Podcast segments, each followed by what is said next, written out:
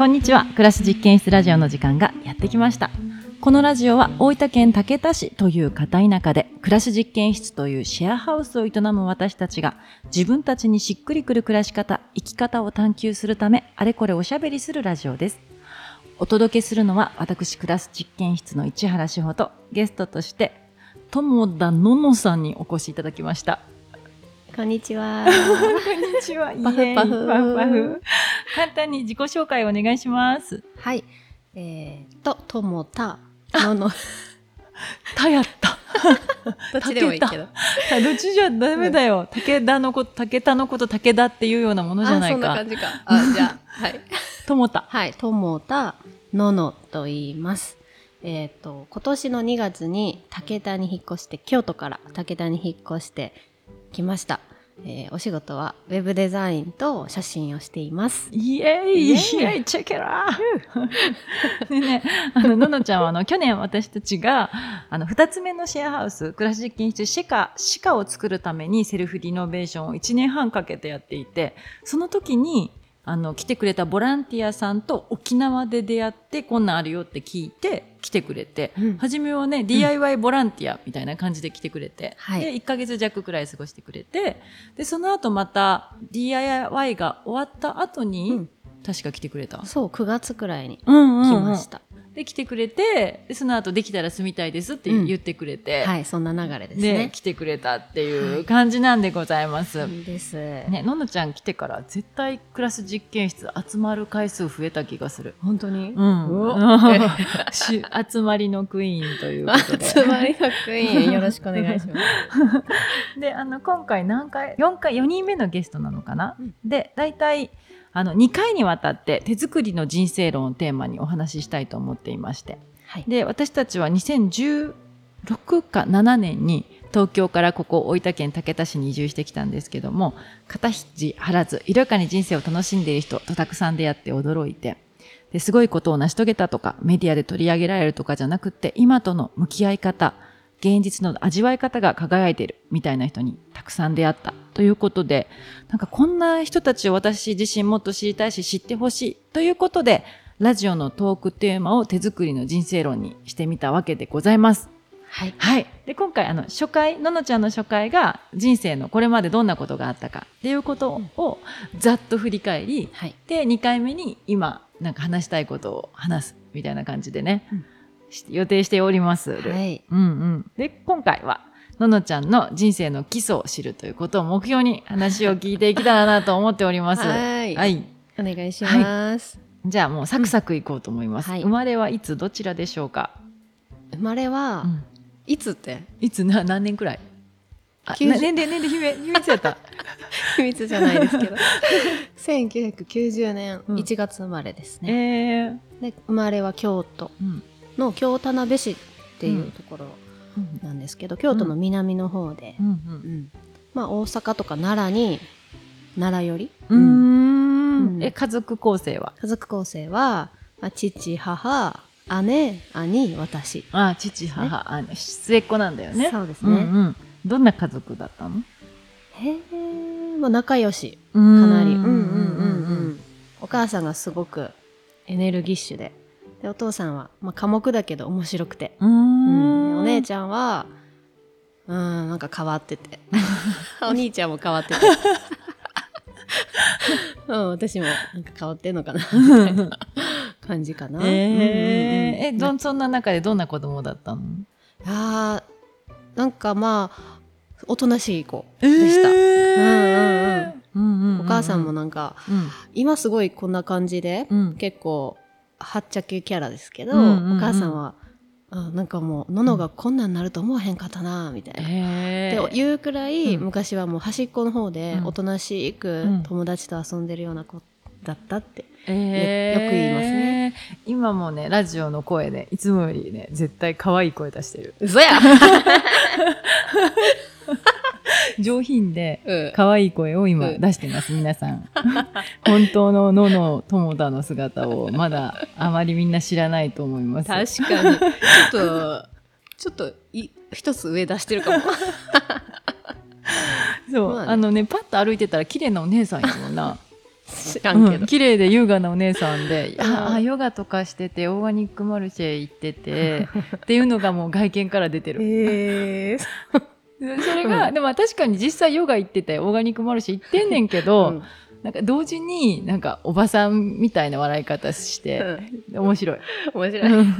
そこがまあ売りというか、うん。ギャップがねがね。にね2面3面4面性がね、うんうんうんうん。売りということで、まあ、それもね今日今回ラジオでどこまで出せるか、ねところがね、はい。大きな課題となっております。はいはいじゃあちっちゃい頃で今につながってるなって思うような出来事とか性格とかあったりするかな？すごい明るくしようってなんか思ったきっかけがあって、うん。笑顔を。うんみたいな。うん。うんなんかそれが今でもい生きてるのかなっていう感じですかね、えー。うんうん。笑顔ってなんか0円でなんかうん。何でもできるっていう。笑顔さえ、うんうん。あのしてれば、うん。なんか言い方あれですけど、うんまあ、人間関係もうんうん。物事もうまくいくよみたいなことを小さい時に聞いてて、うんうんうんでなんか何事があっても、まあ、笑顔を忘れないでおこうみたいなとか、ううんん。そっかそっかじゃあちょっと大きくなった14歳の頃のことを教えてください、はい。うん。なんか14歳についてみんな毎回聞いてて、ね。どんな子でしたかっていうやつで、うん。そう私もそれ14歳のこと思い出そうと思っうん。うん。たけど、本当に覚えてなくて、うん無です。え何？何？何？なんで？無の1年間でしたね、え何？なんでもでも無にはさうん。理由があるんじゃない、まあねそうなんか、う中学校1年生の時に、うんうん。なんかちょっと辛い経験をして、うん。中2ではもう個人個を消してたみたいな、うんえ。ーそんな時期やったかもしれないですね。お前はカスの野良犬だって言われた。言われてない。言われてないけど、うんうんなんかまあ自信とかもいろいろなくなった時期だったのかうなーんそっかまあ、なんかちょっと目立たないでおこうみたいな。ちょっとおとなしくくしておこうっていう感じ、うん。うんうんじゃあからからに閉じこもって。もう絶賛閉じこもって、えー、薄めで。薄めで。世界をなるべく見ないようにうん、でもなんかそんな中でも、んまあ笑顔は忘れてなかったなとは。えじゃあ薄めで笑顔やね。薄めで殻に閉じこもって。ニヤーって笑ってたん。違う。違う 違うことばっか言う。違う。そうだからなんかうん。結構中学校の、うん。とあ女子バスケットボール部だったけど、うんうん中学校の友達と会った時に昔話とかで盛り上がるじゃないですか、うんうん。え全然入れなくて。えー。覚えてないから、えー。そうやったっけみたいな。えなんかそれはどこかでその薄め状態から変わるきっかけがあったの、まあ中3になって、うん。まあ、自分を出せるように、少しずつなってっていう感じかな、うーん。うん。そっか。うんうん。一でまあ高校が女子校だったんですけど、まあ、そこでもう殻を破って弾けたって感じ。ですかね。え高校はどんな感じだったの？高校は、うん。とりあえず、うん。ふざけまくってましたね。うんうん。どんな風にふざけてたんですか？常に変顔をするみたいな。授業中とか、授業中とか。おはようとか、うんうん。でもうんうんうん、えその後はどんな風にこう人生が進んでいったか。うん。うんそうですね。高校時代に、まあ、国際系の学校に進んでいてうんうん。英語とかを頑張って勉強したんですけど、うんうん。まあ、大学は単、えっと、社会福祉系のうん。介護、介護？うん。あ介護？何？何？何？かいあ解雇違う。解雇社会福祉の介護学科。会場？違う。介護学科に進んだんですね。うんうんうん。っていうのもまあ手に職をっていう考え方が高校3年生の時に芽生えて、うん。うんなんかそのままお父さんには海外の大学行くかとか言われたんですけど、うんなんかちょっとえまたお金払ってもらうの申し訳ないなみたいな、うん。遠慮がうん。出てきて。三十やし30やしかな、うんうんうん。うん学校も私立行ったし、うんとか思って、うんオーストラリア中学そう高校の時に行かしてもらったし、うんでうん。なんかこう遠慮しちゃって、んうんで短大に進み、うんうん。うん。でまあマナーその福祉の勉強をしておじいちゃん、うん。おばあちゃん好きだったから、うんうん。まあ、介護士っていう仕事を目指そうかなと思って入りましたね。今から想像できひんね。ねえ。ねえ、うんうんうん。えどうやったの？介護が。い介護。ややまあ楽しかったんですけど、途中でやっぱちゃうなって。これは今じゃないなみたいな、今すぐやらやることじゃないかもしれないってうん思って、でなんかもう本当まだまだ視野が狭かったんで、うんうん。じゃあ看護師かなみたいな、ナースみたいな、私みたいな、でちょっとナースなるために看護学校に行く準備をしてたこともあって、えはい、あー。結局行かなかったんですけど、うんうんうんうん。うん手に職志向強かったんだね。そうそでしかもねそのお父さんへの遠慮でう、短大選ぶとか、うんうんうん。海外選ばな選ばないとかっていうのもね、うんなんかこう安全というか、うん。危険を冒したくないみたいな。そうまだまだなんかおとなしめな、感感じ選択がね。ありますね。うん。自分がどうしたいかっていうよりね、うん。なんかすべきっていうのをすごい見て。そうそう。でその時どんな職業があるかもうん。全然ね分かってない、うん。し何がやりたいかもなんか本当に多分その時本当に分かってなかったけど、まあ、身近な、ううん。ん。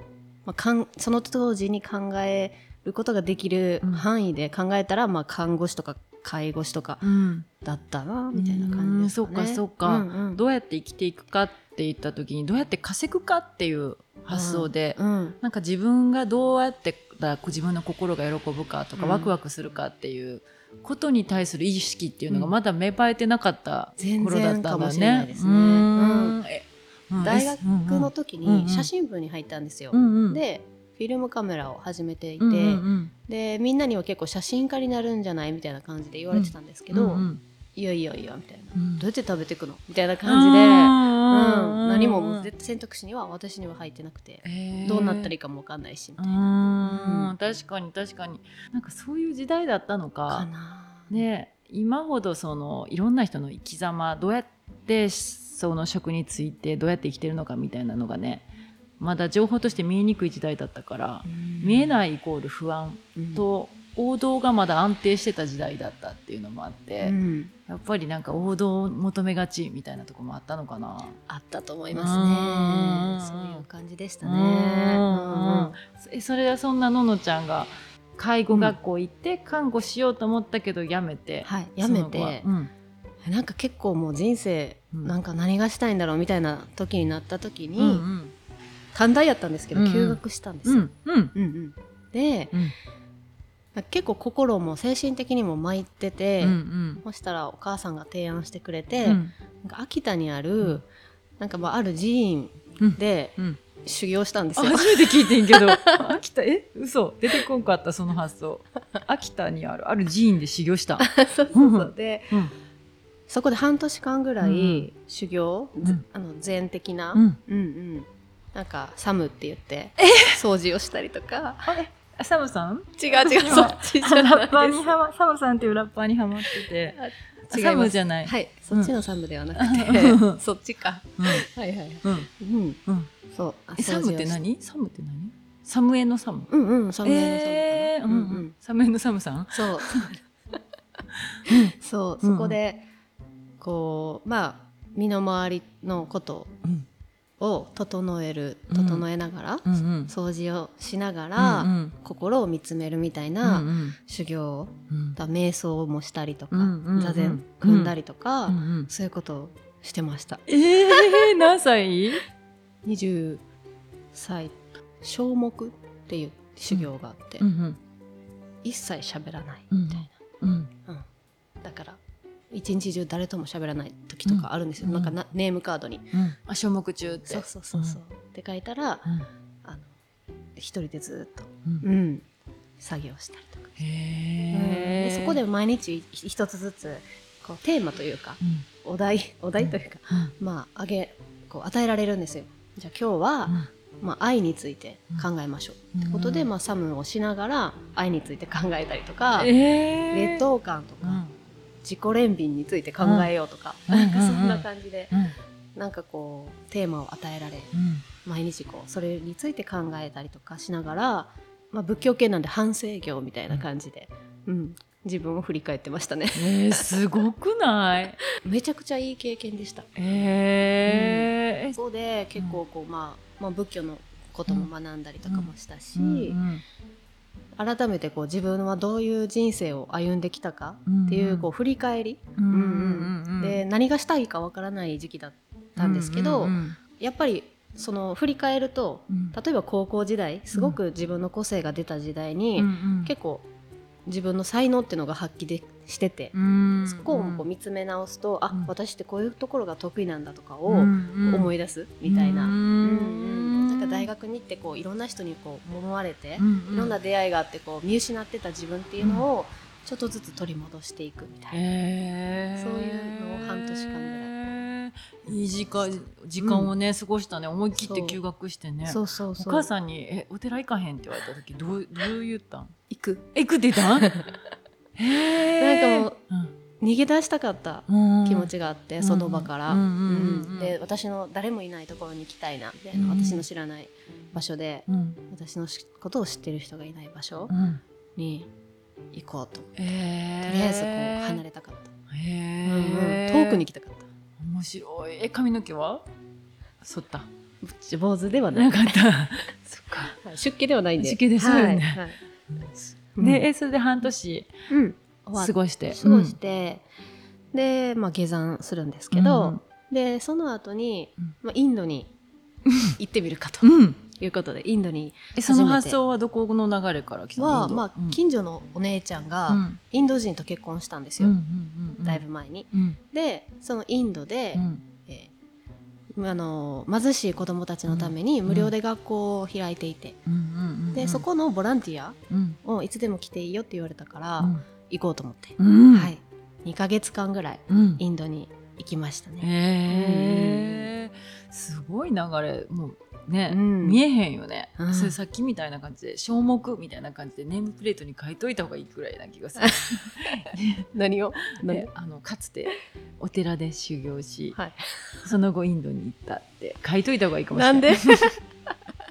意外性が。いるかな？うん。うんうんうんえどんな感じだったのインドでの時間は？えーもう最高でしたね。ううん。んその時に、うん。まあ、写真部でうん。写真はしてたけど、うん。持って行ったカメラは、まあ、フィルムも持って行ったけど、えっと、コンパクトデジタルカメラも持って行ってて、うんそれでもそうなんたらもう本当まばたきするようにシャッターを押してて、うん感動するポイントとか、うん。ときめくポイントが多すぎて、うん本当にこう写真も楽しい。インドも楽しいみたいな感じの2ヶ月間だって、うん。もう今でもこうその写真見てももうその時のことを思い出すようなぐらい。あと本当に一番好きな写真かもしれないですね。今まで自分が撮った中で、あインド時代が。インドにで撮った自分の写真が、ううん。ん手ぐらいうん。濃厚な体験をうんしました、うん。え素晴らしいっていうのはどんなところが素晴らしいって感じたの？高校時代にオーストラリアに行ったんですけど、うんその時に抱いてしまった印象がこう、うん。日本と変わらないなって感じだったんですけど、うんうんうんうんまあインドでインドはうん。真逆というか、まあ、まあ別世界うんうんっていう感じで、うんうん全てが違うんですよね。人のなんか動きとか、うん。働き方とか、うんうんうん街並みもそうだし、うん食べるものもそうだし、うんまあ、顔ももちろんうん全く違って、うんそれがなんか全てがなんかキラキラ見えて、へー。あすごいみたいうん、面白いって感じですね。ううん。んなんか違いがキラキラ見えるっていうのが面白いうんね。うんね可能性とかうん。自由さみたいな風に感じたのかな？あかもしれないですね、うん。日本にはない何何かみたいなのがうんうんすごい衝撃ですね。衝撃がうん。走ったって感じですかね。そっかそっか。うん。ね今までの流れで言うとね、うん。その短大時代とか、その介護から看護とか、うん。なんか安定どうやって食べるかその生きていく上でこれを抑えていた方が生きやすいっていうところに目が向いていて自分がどうしたいのかっていうことを見つめなかったことでなんか不安不安感とかいいんだろうかみたいなで未来に希望もなんか持てなくなったみたいなとうん。ころがきっとね、うん。あって。うんでお母さんなんかそれで行き詰まったことによって、うん。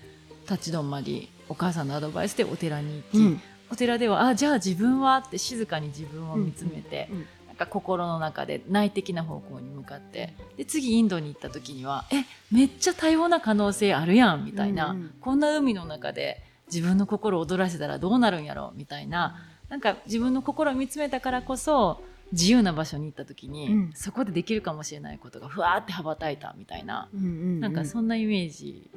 ああ ありがとうございます。うんうんうん。でも面白い。うん。真逆ですよね。すごいうん。生と動っていう感じで。ううんうちにこもる期間と動いて何か刺激的な日々を送る時間と全く真逆を経験1年間で経験したな。ってますね。すごいねね。それね、うん。めっちゃ面白そう。面白いですね。うんうんうんうんねでも立ち止まったからこそねうん。お寺行くかって言われて、うん。お寺から戻ってきて空白があったからこそね、インド行くかってなってね。そうそうそうそうそう、うん。本当にだからね休学うんしてよかったうなんというか、うんうんうん確かに確かに。えじゃあインドから戻ったらどんな風に？インドから戻って、でまあ、やっぱり就職するっていう,、もう感覚はもうないんですよ。あないんや。もともととなくて、うん。なんか。えどの時点からなくなった？えもう、まあ、介護とか看護とかがうんうん。ちゃうなってなった瞬間うんに、じゃあ何？ってなったら、うん。普通の会社とかあるじゃないですか、うん。みんな就活するじゃないですか、うん私にとったらもう考えられなくてうん。うん就職するっていうことがうん。どこかの会社に、うんうん。うん。急に？うん。そうそうそう、向いてなさそうと思ったんですよ、うん。社会人、うん。うん、で縛られたくない。っていううん気持ちが強くて、こう会社に。なんか自由でいたいっていう気持ちがうんあって、うん。あみんなみたいに就職とかできひんなと思って、就活も一切せずに、どうしようかなって思ってたら、うん。そのインドでお世話になったうん方に「うん。あのじゃあののちゃんちょっと一緒に、インドで何かしない?」みたいうん。な感じで誘っていただき、うんうん。そこであその方が NGO、うんチルドレンエイドっていうその、まあ、学校を運営してる方なんですけど、うんまあ、その方と何か新しいことを始めるみたいな、うん。うん流れになって、うんじゃあ就職せずに、うんまあ、それとプラスまあ日本で、うん。まあ、アルバイトでもしながらうん何かやっていこうかなみたいな、感じでした。うんに、うん発展していきました。えー。えチルドレンエイドはどうだったの？でなんかチルドレンエイドに雇われたわけじゃなくて、うん。うんその時にうん。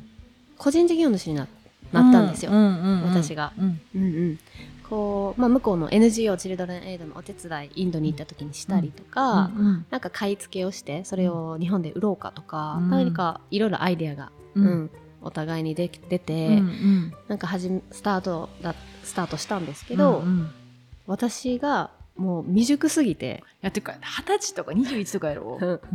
未熟すぎて、うん。分かってなさすぎて、どうしたらいいか分かんないみたいな、うんもうこの商品もどうしたらいい,、いいか分かんない。でもそれをこう誰に聞いたらいいかも分かんない、いでなんかすごいこう絶望感というか、うん。挫折、みたいな感覚を味わって、うん。うん。でも結局そこでまた「えうん。何したいんだろう私」みたいな、ななっちゃって。うんうんうんそこからまた、うん暗黒時代のえ始まりですね、ー嘘今上がったやん。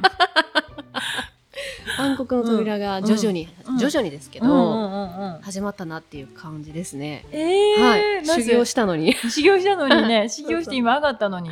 そうそうそうそうそうそう、うんうん上がったけどまたどんどん殻に閉じこもっちゃって、うんうんうん。まあ、日本で、まあ、いろんなお仕事しながら、うんでたまにインドに行って、うん。っていうことを繰り返してたんですけど、ううん。んうん。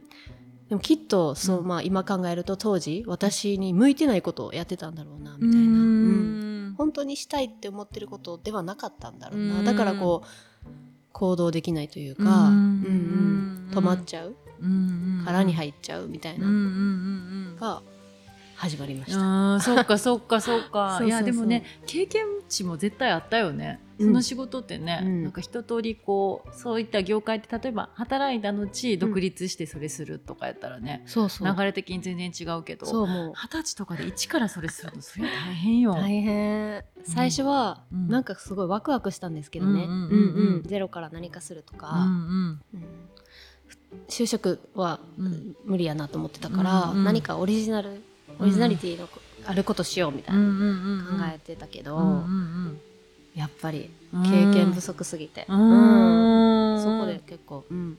挫折。第二の挫折。第二の挫折。したかなえ第二の挫折はその後どうなるの？はまあ徐々に、うん。まあ、向こうの都合もあり、うんうん。お仕事とかはなくなって、うんまあうん進ま発展しなくなったので、うんうん。一旦やめやめるというか、まあ、日本での仕事に集中するうんようになったんですよ。その時にスタジオで働くようになったのかな、うんうん。写真、うん。あそういえば写真好きだうんってなって。うん。スタジオで子供の撮影をしたりうとかんをするようになりました。うんうんうんなんかあのこっちよみたいな。そうそうそうそう、よくあるやつ、うんそうそうそうキャラクター見せてうんうん。パシャみたいな、うんうんうんもうアシスタンントからだったんですけどすぐにカメラマンになってやってましたね、ううん。んどうだった？それは？ねすごい楽しくて、うんうん。子供も好きだし、うんうん。楽しくやってたんですけど、うん。やっぱなんかどんどんちゃうな。うん。なまた？あまたまた。また。泥泥がはい。泥が生じ始め。はい。うん。なんかあれ？みたいな、うん。こんな風には写真撮りたくないみたいな、うんうんうん。うんこう笑わせるとか、うんうん。なんかやっぱスタジオなんでね、うんうん。みんなカメラ目線でうん。こう完璧な一枚を撮らないといけないっていうのがちょっとストレス、そうよでね。おじいちゃんおばあちゃんにも見せてね。そうそうキーホルダーにしてね。うん。なんかにしてね。あれを T シャツとかするのかな？そうですね、うんうんうんうん。すごくね楽しい職場ではあったんですけど、うんうんうん。多分自分の写真のスタイルとは違ったんでしょうね、うんうんうんうん。やりたいこととは違ったから、うんでまあそこはまあ1年半ぐらいで辞めたのかな、その後うん。外やったらいいんじゃないか、うん。うん。スタジオやからこう窮屈で。うんうん。だから外やったらいいんじゃないかと思ってちょっと外でやってるうん。カメラマンのアシスタントをやってみたんですよ、外でそういう家族の写真を撮ってる、うんやけどもう外の方がきつってなって、うんうん。ちょうど夏のシーズンでうん。暑くて。うんでもうカメラマンなんてもうこう、うん。バズーカカメラってこうん。うね望遠のカメラで子供を撮るからすっごい遠くにいるんですよカメラマンあそうなんや。が子供の。でアシスタントが結局、うん。もう走り回らないといけない、うん。子供をあやすために。あ近くであやして「うん。はいこっちよ」ーっつって、うん。あのアンパンマンとか持って、うん。カメラマンのとこまで、うん。はい、ダッシュみたいな。全然ナチュラルじゃないな。そう。うん。あれ？外だったらナチュラルかと思ったけど、うんナチュうん写真のテイストがナチュラルなだけで起こっていることは一緒やったよね。一緒だったんですよ。うん中か外かだったんですよ。よでもう帰る頃にはもう帰って家着いて泣いてましたね、ね 辛いみたいな。そっかそっか。子供が子供の気持ちで自由にうん。子供子供自身として楽しんでる姿じゃなくって、カメラマンが抱くセットの中で子供を笑わせて、うん。その姿を切り取って子供が自由に自然の中で楽しんでそうな写真に見せるみたいな。そうそうそうそうそう。うん。さらに手が込んでるだけ大変っていう。そう。うんうん。うん太陽の下でね、うんうんうんうんうん。まあ、それは本当にすぐに、あやっぱり違うかったって言って、うんうん。まあ、何回かした後に、うんうん。あの辞めさせてもらったんですけど、うんうんうんその後にうん。やっぱり仲がいいなとうん思って、うんうんうん。でしかもちょっとこう人物にちょっとちょっと疲れてきたな疲れるよね対象が。それね、うん。確かにね、で一旦ちょっと休憩を含めるために商品撮影をし、うんのカメラマンにしてみよう、ンってことでうんあの入ったところが、とひな人形とか、うん。うん鎧兜とか。意外すぎる。テラから第2回目の意外が 日本人形とかを撮るような、うん。まあまあ昔からある会社さんのカメラマンとして入ることになってう、ん。それもすごい勉強になって、ライティングとうか、ん。撮影の、うん。うん、動かないものを撮る楽しさっていうのうん。にそこであ面白いって思って、うん自分で動かしに行くみうたいな、んうんそっか。その方がシンプルっていうね、うん。その気持ちこういった風な例えば楽しい気持ち悲しい気持ちっていうのを人間を使ってさせるっていう、うん。なんか強制みたいなのがないっていうところがちょっとより良かったのかな。そうかもしれないですね、うん。すごいシンプルというか、うんうんうんうん。うん人もすごく良くて、うんううん。ん楽しくやってたんですけど、うんうん。でそこで、うん。そこでっていうかなんか、うん。私ばっか喋ってますけどうんいやでそういう回やから。そういう回やからここで私の話しても困るやろ。ひな人形私持ってました2人のやつ段ないやつやったんですけどそれお母さんがすごいこだわっててって言ってもしゃあないから。そうですけどなんかうん。うん。かなんか質問されて喋った方がいいんかなとかいやいやいややそこでガンガン来てガンガン来て、うん。そういうスタイル。俺のスタイル。それは。聞くみたいな。ちょっとラップ風に言いたかったけど言えんかった、うん。えっとそこで、うん。ウェブデザイナーさんに出会ったんですよ、うんうんうん。そのひな人形のところで、うん。でその男性なんですけど、その方が私をとの撮った写真を使って、うんうんウェブデザイン、まあ、デザインしてポスターとか、うん。まあ、ホームページとかうん。バナーとか作ってるのを見て、うんうん。何この仕事みたいて、うんうん。みんなめっちゃ喜んでるみたいうんうんな周りが、うん。こんなかっこいい仕事あんねやって、うん。そこでまあまあうすうす知ってますけど、うんうん。知ってましたけどウェブデザイナーという仕事は、うんけど改めてうん。こう見るとうん。すごい魅力的に感じて、うんそこで、うん。あじゃあ私ウェブデザインやりたいかもって、うん気づいてうんでまあ未経験なんで、うん。ほとんど。うん。何かやってたんですけど、うん。まあ未経験からで社会社にあの未経験で入れるうん。そのウェブ制作会社というか、んんそういうところにうん。を探して応募して、うん。でそれが今のか今まだ所属している会社ですね、うん。そこが。えそれ何歳くらいの時だったの？26歳ぐらいですかね。長い。はい。うん。そうですね、んもう7年くらいうん。経つかなうん。そっかそっか。ねでもカメラマンっていうところもね会社としては取りやすいうん。なのかな、かなまあ、でも結局よくよく、うんうん。そのウェブデザインの会社でうんもうん。写真をうん撮るんですよ、うん商品撮影をうんうんうんはい、していくんですうごい生かされているうんんですけど、うんうんうんえうん。どうだった？そのイメージした、うん。そのあこんな面白そうかもってなっうんうん。いざなったデザイナーの仕事は。はめちゃくちゃ面白かった。あーよかった。よかった。出会えたね。出会えた。やっと出会えた。うんうんうんうん。そう合ってたんでしょうね、うんうん細かい部分までうん。見る作業というか、うんうんうん。で本当に教えていただきながら、うんうん。まあ実践をね、うんうん。しながらこう覚えていったんで、うんうん。うんうん。もう本当に、ね、その上司とかにはうんお世話になりました。へえそれはよかった。いや本当に。自然にうん。できちゃうというか、うんうんうんうん。うんそういうのに出会えたなみたいな、うん。まあ、写真はもちろんそうできるというか自然に、うんうん自然体でできるものなんですけけど、うんプラス、うん。うん、ウェブデザインうんが。えどういうところが合ってたんだろうそのね。写真も自然にできるけど、うんうん。なんかちょっと難しいその例えば人をこう操作するとか、うん。苦手要因がいくつかあって、うんうんね、そのスタジオに所属するとかっていうところはきつかったなっていうところから、うん。うん。デザインに関しては、ね、同じくなんかビジュアルとして何かを生み出していくっていうところとね、カメラマンと共通してるけどうん。デザインの仕事の楽しさみたいなのどういうところが合ってたんだろうののちゃんに。やっぱ伝えるものだからデザインって、うん。うんうん結構リニューアル案件、うん。古いホームページをうんうん。新しくするとか、うんうん。まあ、バナーでもうんその商品の魅力を伝えるとか、うんでやっぱりデザインって伝えることだと思ってて、うんうん。いかにこう魅力的に伝えるかっていうのはすごい写真と共通してうんはいるなと思うし、うんうんそういうことを考えたりうん。こうしたらもっといい感じにおしゃれにとか、うんかっこよく伝わるっていうのを考えるのがすごい楽しかったっうん。ていうのはありますね。そうかそうか、うんなん。か実態と乖離しないみたいなところもポイントなのかな？なんかその子供の笑顔をさ作ってうん。無理やり作るとかじゃなく、うん。なんかそのリニューアル案件だったらその対象の会社さんとか、うんうん。対象の、まあ、個人だったりもするのかもしれないけど、うん。対象について自分が理解してああこういうところが魅力だとか、うん。PR したいところここなのかっていう形で組んで、うん。なんかそれをね最大に見せる見せれるように工夫するみたいな、うん。うんでもののちゃんが普段から楽しく思う項目と近しいもんね人が好きで、うんその人の魅力を感じて、うん。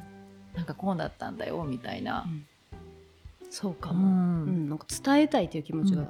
普段から強いですうよね。んこんな人がいるよ。こんなものがあるよ。みたいな、うんうんうんその伝え方がうまいかわかんないんですけどでもこう写真とかうもん。伝えたいっていう気持ちが、強強いですね。本当になんかさ実際を見るってめっちゃ大事なんだなって思うね。うんうん。ね、本当に、ね。なんかさい、ね、最初のそのきっと看護とか介護とかうん。なんかね社会についてあと働くのは無理だっていうイメージとか、うんうんね、なんとなく不安感でうん。そこからその遠く見てて、ね、実際その写真のとこ入ったりうん。デザインしてるとこ見て、あこれ合ってるかもみうんたいな、うんうんなんかね現場で自分自身が感じてこれいいって思ったことをするみたいなうね、ん。こと考えるとなんか若い頃に本当今の大学生とかインターンとかめっちゃしてるけど、うんなんかそういうのすごいいいんだろうなって今はちょっと聞いて思った。確かうに、ん。実際見た方が絶対にわかるから。うん。うんうんうんそっか。あそしてその初めか働いた会社は会社で働いてたかと思うんだけど、うんうん。はい、途中でねコロナを機にリモートになったっていう話をしてて。そうなんです。そこからうん。うん。すごく最高な。人生の始まり 本当にありがたいことに通勤時間なく、うん。お家でお仕事できたっていう、うんうん。その日々が、うんうん。本当に豊かで、朝の時間とかゆっくりなんかおさゆとか飲んで、うん。はーってこう窓を眺めて、うんうん。自然を見てうん。鳥たちのさえずりを聞いてとうんかした時に、うん。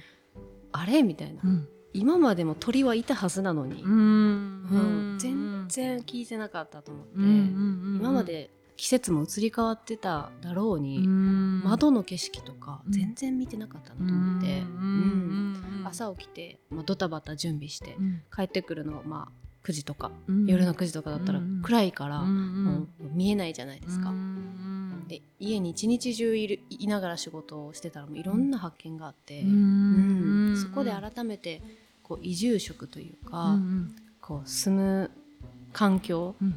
衣食住？あ そそれかな、うん。うんうんえ衣食住？衣食住。うん。そう。えじゃあ住むところうん。と食べるもの、うんうん。は？衣食住？住むところ？あ違うわ「い」いがいが着る衣？衣？衣？衣衣ね。服で服服。そうそう、ん。だから家に一日中いるから、うん。着てる服もそのねリラックスできるような服になるじゃないですか、なんか変なこうポリエスステルポリエステルのワンピースとか着てやらないじゃないですか、わざわざ、やらん。うんうん。そう。で職場は新大阪なんですけど、うんうん。大阪に行くから、うん。そういうポリエステルの服を着てた着てた。とかねってことに、そう気づいて、うんうん。家にいたらやっぱコットン。うんうん。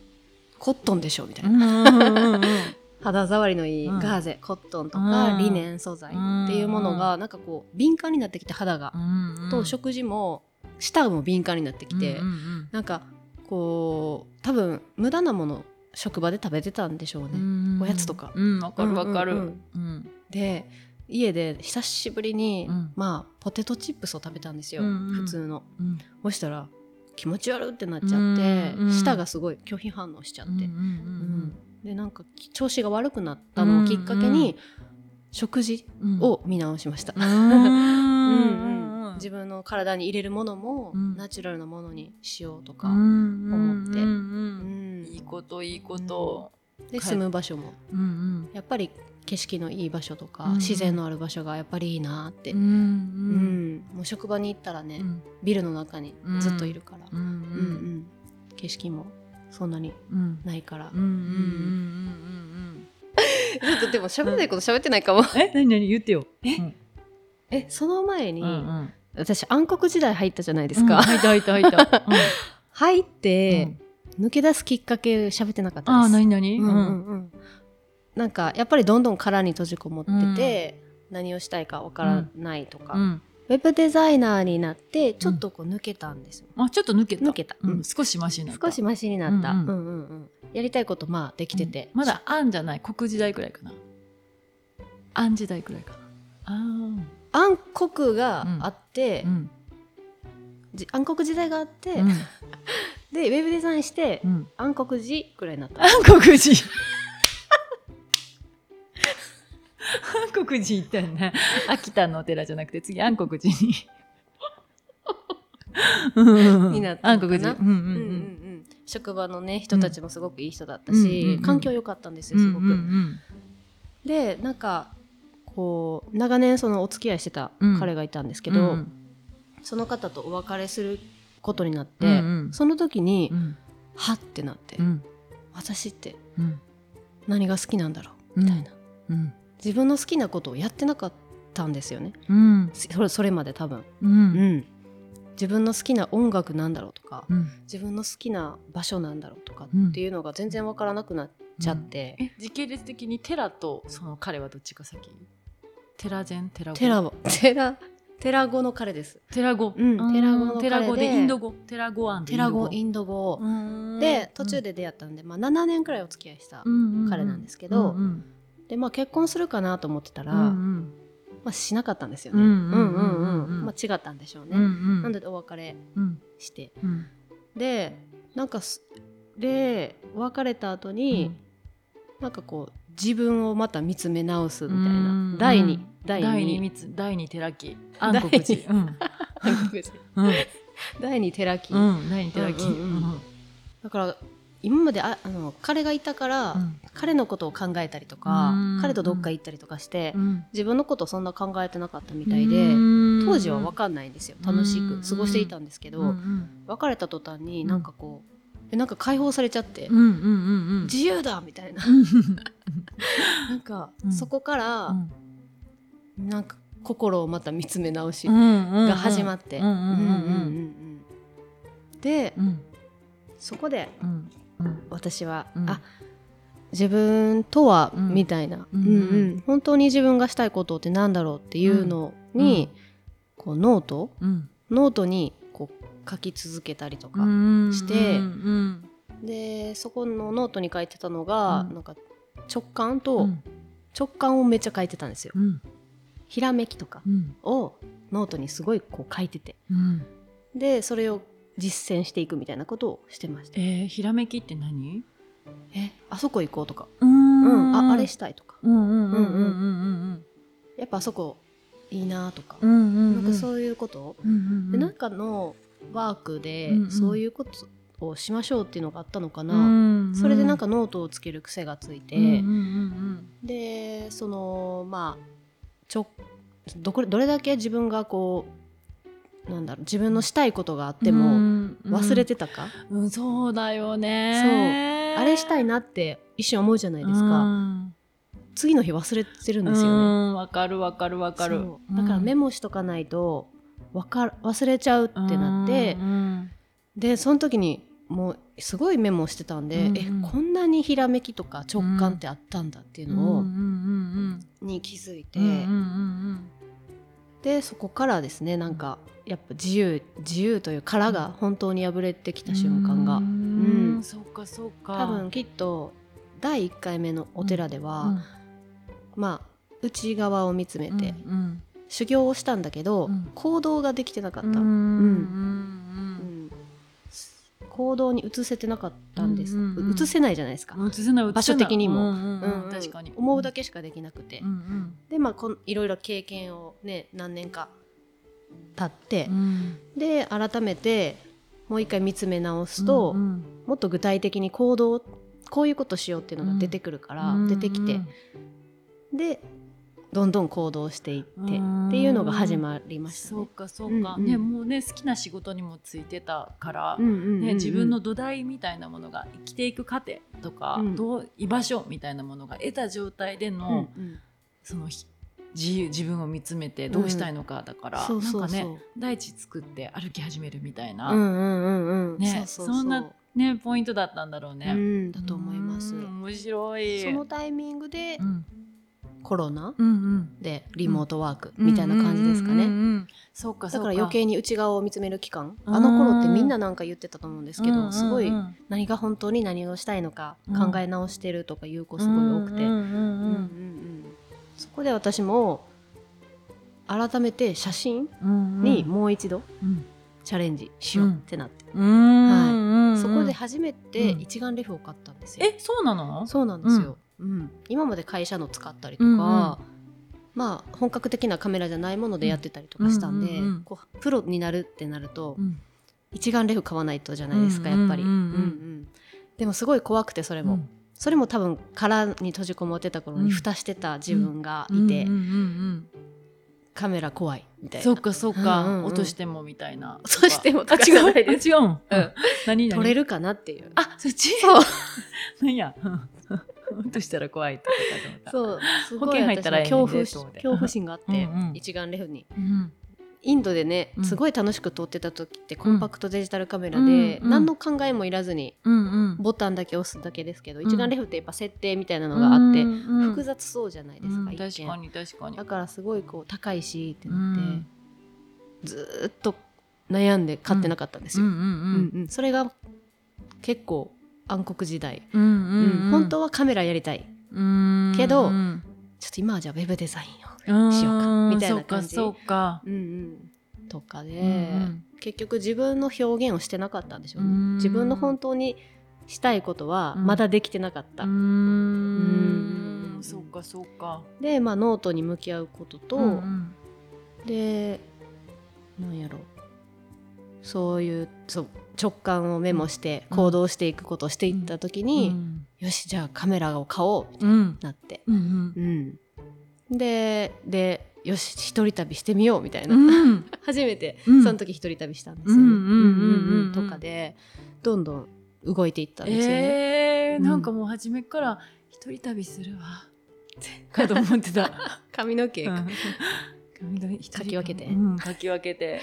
してたのかと違思ってた。うんですよ、よく言われるんですけど、うんうん。本当に私が動き出したり、うん。こんな感じになったのってもう本当この数年で、うん。へえ、インスタグラムうもん。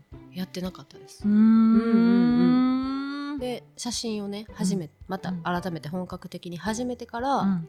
やり始めました、だからうん。3年前くらい。へえそっか beauty shiny ののちゃんはここ3年くらいのねねそうねそうそう、うん。本当にパパパッと。へえうん。すごい変化だね。ねえ。じゃあそろそろあ本当。53分になってきたのではい。うん。一回切って、うん。次はそのね住まいを移すっていうところからうん。今について話せたらなと、いや面白かった。うん。全然知らんかった。えなんかこんだけ一緒にいて話したけど、うん。1回目の寺情報とうんは一番びっくりしたかな、うんうんうんうんうん。で次の第2期暗黒城暗黒時代からの出発っていうのもね面白いね、うん。そんなに暗黒暗黒時代長かったと思ってなかった。長かったですうね面白い。ありがとうはい。じゃあまたおはい。昼ご飯を食べてから、はい。はい、また来週皆さんにお届けします、ありがとうございました。ありがとうございました